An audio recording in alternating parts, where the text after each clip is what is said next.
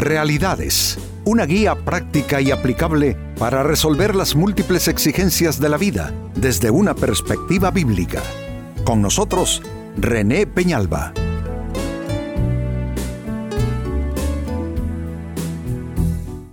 Amigos de Realidades, sean todos bienvenidos. Para esta fecha, nuestro tema, el resentimiento. Amigos, resentirse básicamente es caer en una experiencia emocional de reciclaje de un dolor, de un, agravio, algo que nos afectó, que nos ofendió, que nos hirió por parte de otra persona. Creo que eh, todos los seres humanos somos proclives a resentirnos, creo que tendríamos que ser de piedra para no eh, sentir nada, sobre todo cuando nos vemos digamos que amenazados o, más bien golpeados por las acciones y las palabras ajenas. Pero el problema del resentimiento es que enferma el alma, crea un ciclo interminable de dolor, de desesperanza, de depresión, de amargura. Así es que ese reciclaje de malos recuerdos, de sentimientos negativos, en ninguna manera le conviene a ninguna persona, pues con eso tiene que ver nuestro tema, el resentimiento. Dice el libro de Job, capítulo 36, versículo 13, lo siguiente. Los de corazón impío abrigan resentimiento, no piden ayuda, aun cuando Dios los castigue. Esta es una escritura interesante para analizar, para, para profundizar en ella. Lo primero que está indicando es que hay algo de impiedad en la persona que cae en el resentimiento. Y esto es interesante observarlo así, porque estamos eh, acostumbrados a pensar que la persona resentida es la víctima. La persona resentida es la que recibió el daño. Por consiguiente, ella es la buena persona.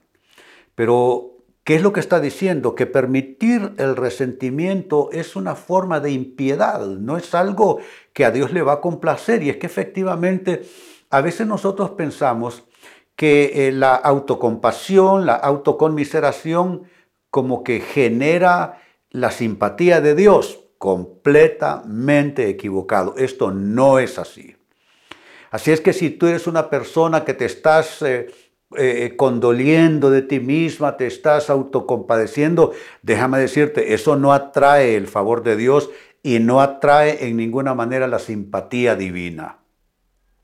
Eso más bien eh, implica enfermedad e implica cierta impiedad. ¿Por qué? Porque la persona resentida dejó de poner sus ojos en Dios, dejó de poner, de, hacer un enfoque de fe, de seguir adelante, de, de recuperarse de aquel daño y entonces se quedó postrada en la enfermedad del resentimiento. Entonces eso es enfermarse porque uno quiere, eso es eh, buscar la enfermedad, buscar más eh, profundizar el dolor el mal. Por eso tiene una implicación de impiedad el resentimiento. Así es que ahí está claro, los de corazón impío abrigan resentimiento.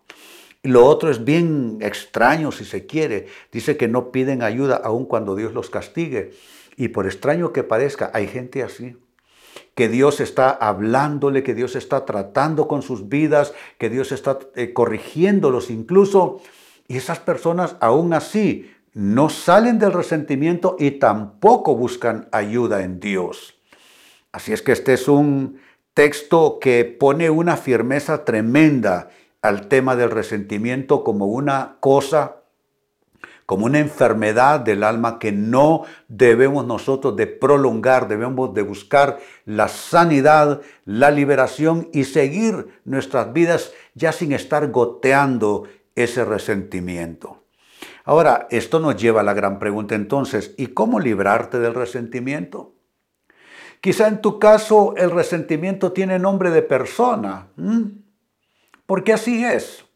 Eh, en la mayoría de los casos nuestro resentimiento es vinculante con alguien, pero también uno puede resentirse con la vida. He conocido muchas personas que están resentidas ya de una manera global, de una manera general, resentidos con la vida. Otros se resienten con Dios, lo cual no tiene ningún sentido, ¿eh? pero hay, hay de resentimientos a resentimientos. Entonces, ¿cómo librarte del resentimiento? Tengo cuatro puertas de salida para ti, que son las siguientes. Número uno, la primera, aprende a dar vuelta a la página de las malas experiencias.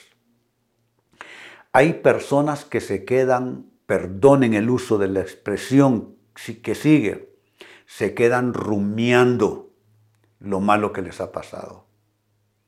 No lo sueltan. Yo digo que lo malo que a uno le pasa, ¿a qué quedarse uno atrapado en ello? ¿A qué quedarse uno reciclando? Que lo pienso y lo vuelvo a pensar y me, y, me vuelvo a acordar de ello. Es que, hombre, si fuera algo bueno, pues tiene sentido quedarse uno con lo bueno y volverlo a pensar y recrearse en ello. Pero cosas malas, pero así somos nosotros los humanos, tenemos esa extraña tendencia y tentación de, quedarnos abrazados a lo malo que nos pasa. De lo bueno casi no nos acordamos, pero de lo malo, con lujo de detalles, lo recordamos. Entonces, el concepto de aprender a dar vuelta a la página de las malas experiencias, eh, eh, este es un concepto eh, que, grafica el hecho de olvidar aquello, seguir hacia algo nuevo. amigos, la vida como trae sin sabores, nadie está exento de eso, la vida así como trae sin sabores, trae nuevas oportunidades hay algo que se echa a perder, Dios puede traer algo mejor. Alguien te trató mal, alguien se portó mal contigo, Dios puede cambiar esa situación. Pero mientras tú no le des vuelta a la página, ¿cómo vas contradictoriamente a pedirle a Dios, Dios alumbra mis tinieblas, Dios sácame de esta opresión, sácame de esta tristeza, sácame de esta depresión? ¿Cómo Él te va a sacar si la llave la tienes tú? Exactamente tú tienes la llave. Y la llave se llama darle vuelta a la página. La puerta la tienes enfrente tuyo. No le pidas a Dios que te saque de algo en lo cual tú también tienes que participar. Yo entiendo que Dios tiene que hacer una obra en ti, pero también entiendo que tú tienes que levantar las manos caídas y las rodillas paralizadas y darle vuelta por fe a esa página. Y si tú por fe le das vuelta a la página, Dios va a hacer el milagro. Segunda puerta para librarte del resentimiento. Rompe la costumbre de estar pensando y repensando lo malo acontecido. ¿Por qué mucha gente se vuelve insomne? ¿Por qué mucha gente se vuelve depresiva? Porque mire, se acuestan a, como hay un, hay un dicho de la gente, eh, eh, lo voy a, consultar con la almohada. Yo con la almohada no consulto nada, discúlpenme, pero yo no consulto nada con la almohada. Yo le consulto a Dios las cosas. La almohada me sirve para recostar mi cabeza y dormirme. Pero esa mala costumbre de por las noches irle a dar vuelta a las cosas nuevamente, a volver a repensar lo que dijiste, a volver a repensar lo que hiciste, a volver a repensar lo que te dijeron, lo que te pasó. Yo creo que la única cosa que es válida en todo esto sería, ¿qué les digo? Mm, eh, repensar mis opciones de vida, repensar, ¿qué les digo? Mis, eh, las posibilidades, las posibles decisiones a tomar. Pero eso ya es meditar más bien, eso ya es reflexionar. Pero no me vengas a mí a decir que reflexionar es estar dándole vuelta a, las cosas malas que han acontecido. Eso solo es una mala costumbre que te liga a la depresión, a la angustia, a la tristeza en tu espíritu. Así es que tienes que pasar a través de esa puerta y romper esa costumbre de ir a tu cama a repensar eh, constantemente las cosas malas que te han pasado. Más bien cuando eso asome en tu mente, tú sácalo de inmediato y piensa en algo más positivo. Por eso una buena costumbre es leer la Biblia antes de dormir, que sea la palabra de Dios y el pensamiento de Dios lo último que quedó allí en tu mente, en tu corazón. Como tercera puerta para librarte del resentimiento está esta, no guardar rencor para nadie. Eh, yo digo que, eh, eh, hablando de esto, una cosa es decir, me pasó esto o aquello. Mm, hasta ahí está bien. Pero decir, fulano de tal me hizo, ya caes en una zona pantanosa. Yo creo que es mejor decir, tuve una experiencia de fracaso en esto, fue en los negocios, fue en las finanzas, fue en las cosas del corazón, fue en la amistad. Eh, yo creo que es mejor eh, definir y calificar nuestras malas experiencias como cosas que pasan en la vida, pero no eh, personalizarlas poniéndole nombre y apellido de alguien, porque eso te lleva a guardar rencor. ¿Por qué? Porque te vas a enfocar en la persona. Te vas a enfocar en la persona. Entonces mejor pensar, bueno, tuve una decepción, tuve una pérdida, tuve un fracaso, tuve una mala experiencia, tuve una mala elección de una relación, hice un mal negocio, me equivoqué en mis decisiones, pero ya no, no, le guardes rencor a nadie, e, es decir, guardar rencor es ponerle nombre y apellido a la mala experiencia. No sigas haciendo eso. Y siento yo ahora mismo, mientras te lo estoy diciendo, Siento que hoy tú debes renunciar a ciertos nombres de personas que todavía te controlan mente y corazón. Son personas que dejaron una mala huella en tu vida, son personas que se cruzaron en tu camino y el, resultado no fue bueno. Pero sabes qué, hoy vas a decirle a Dios, Señor, yo saco el nombre de esta persona y vas a mencionarle a esas personas. Señor, la saco de mi mente, la saco de mi corazón. ¿Sabes por qué? Porque el rencor con controla el estado de ánimo de las personas.